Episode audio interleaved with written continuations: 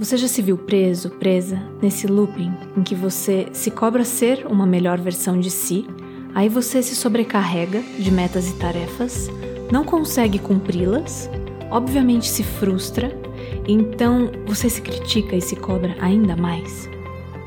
Nesse episódio, eu vou explorar como a gente pode encontrar equilíbrio nessa nossa corrida para ser melhor.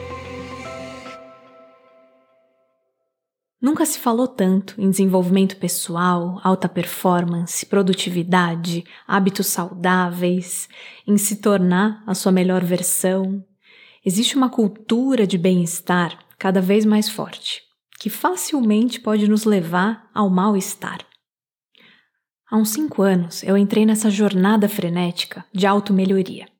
Eu comecei a ler um livro do coach Brandon Burchard chamado High Performance Habits os hábitos que tornam as pessoas extraordinárias. E eu ouvi o podcast do Tim Ferriss, queria seguir todas as dicas, táticas e ferramentas dos seres mais performáticos do planeta para eu otimizar a minha rotina, meu trabalho e a minha vida.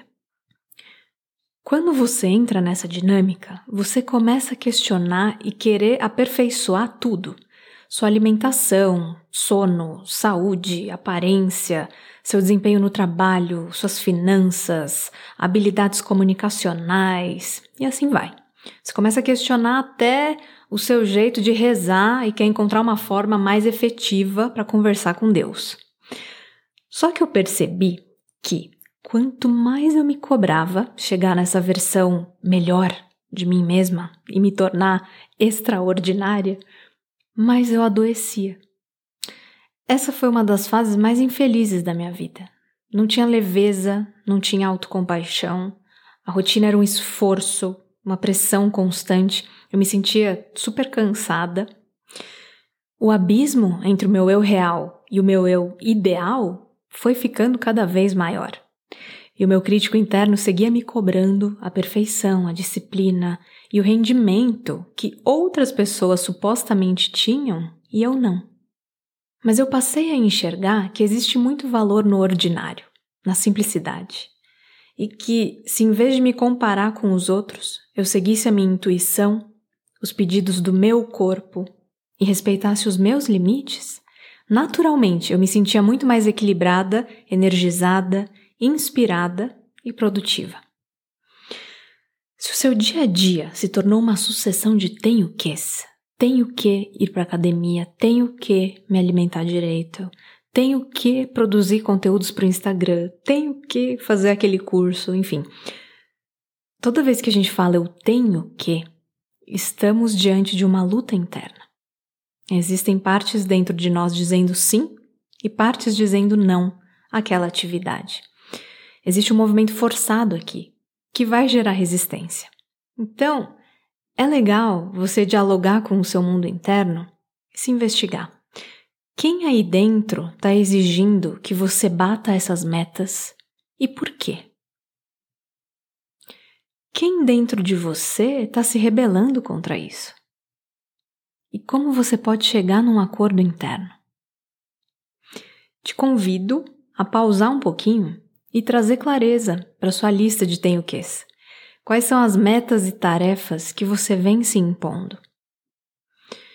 E observa quais delas de fato traduzem necessidades importantes suas que realmente são prioridades nesse momento.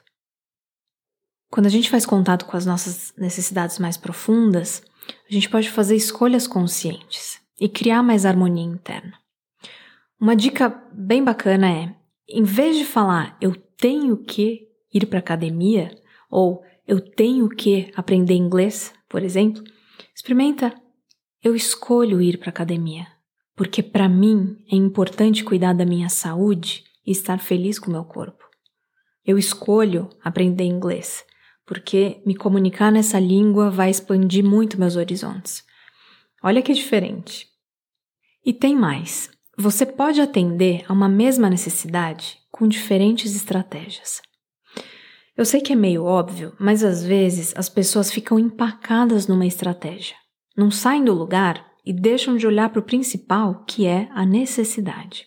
Por exemplo, se você tem resistência a ir para a academia, mas a sua necessidade é cuidar da sua saúde e do seu corpo, você pode encontrar outros caminhos para se exercitar, que sejam leves e prazerosos para você. Um esporte novo, fazer treinos online da sua casa ou ao ar livre. Enfim, a partir do momento que você tem clareza das suas reais intenções, você pode usar a criatividade para satisfazer as suas necessidades de maneira que sejam sustentáveis para você.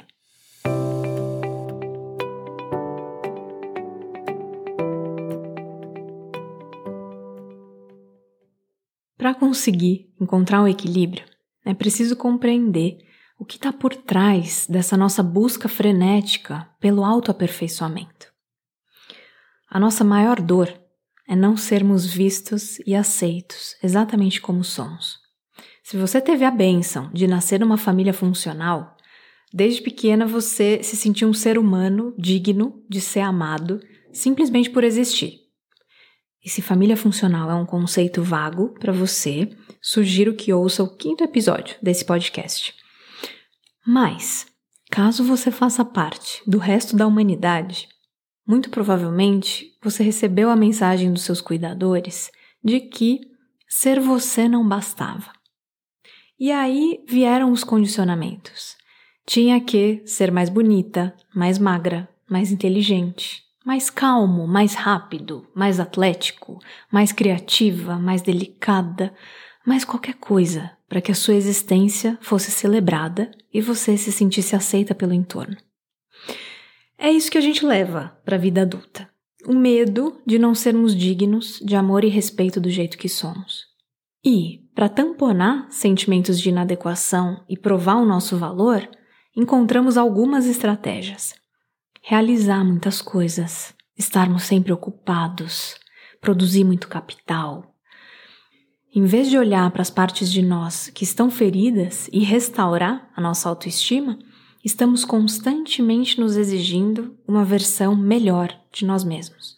E aí nos sobrecarregamos de atividades, obviamente procrastinamos, sentimos que não estamos fazendo nada direito e em vez de dizer não e diminuir a carga de tarefas, arranjamos mais coisas para fazer.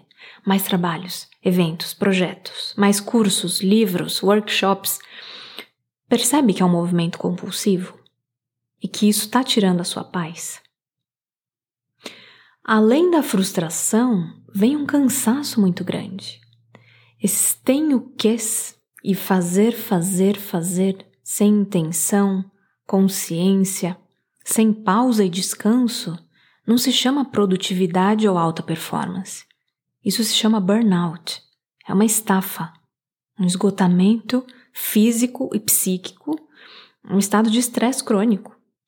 E se estamos esgotados, é porque estamos excedendo os nossos limites. Você está se forçando a ser o que você não é. Você não está agindo com compaixão. E se você não está agindo com autocompaixão, é porque você está desconectado do seu eu verdadeiro. Ou seja, você está preso em mecanismos protetivos para garantir que você seja visto, aceita, amada. E esse é um dos principais efeitos do trauma. O passado governando o nosso presente. E muitas pessoas não se dão conta disso. Por isso, não conseguem sair dessa dinâmica. E não importa a quantidade de conquistas e dinheiro na conta, nunca é suficiente. Não é para a gente se condenar, e sim se abrir para compreender as verdadeiras razões por trás do nosso comportamento. Porque é aí que está a libertação. Nenhum bebê saiu da maternidade workaholic, alta performance, tentando equilibrar mil pratos para obter aprovação e respeito. Claro que o estresse faz parte da vida. E buscar a excelência é fundamental, pelo menos para mim. Agora, se o teu ser e fazer no mundo não estão vindo de um lugar predominantemente de amor, inspiração, intuição e presença dedicada, mas de um lugar de medo, vergonha, ansiedade e um esforço tremendo para ser boa o suficiente, Talvez seja o momento de pausar, se observar com gentileza, entender o que está acontecendo aí dentro e recalcular rotas.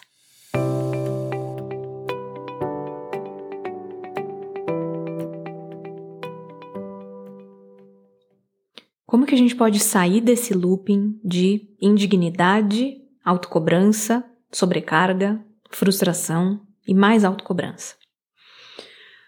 A primeira saída é o autoconhecimento. É muito importante conhecer o seu temperamento, seu ritmo, seu funcionamento, seus pontos cegos, o que te inspira e o que você valoriza na vida. Quais são os rituais que funcionam para sua mente, para o seu corpo e para sua rotina? Tem pessoas que toleram mais o estresse, a pressão, que gostam de sonhar grande, de ir a extremos, de estar sempre se superando física e intelectualmente. Tem pessoas que têm baixa tolerância a estresse, que não gostam muito de fazer planos, de traçar objetivos ousados e super ambiciosos, que precisam de mais introspecção, sossego. E nenhum é melhor que o outro. Somos seres absolutamente únicos e o autoconhecimento te permite ficar mais do seu lado em vez de ficar tentando seguir fórmulas alheias. E aí você vê que a vida flui muito melhor. Existem duas perguntas que podem ser muito norteadoras nessa jornada. A primeira é: o que é sucesso para mim? Veja que não é o que é sucesso para o seu pai, para sua mãe, para o seu sócio, sua chefe, seu parceiro ou para a sociedade. O que é sucesso para você hoje? A gente carrega tantos fardos culturais e legados familiares com relação a sucesso, dinheiro, realização, carreira, prosperidade. E a gente conseguir se libertar disso tudo e ser dona do nosso caminho é um processo. Mas experimenta colocar no papel quais são os marcadores de sucesso para você. É ter milhões na conta? É ser reconhecida em grande escala pelo seu trabalho?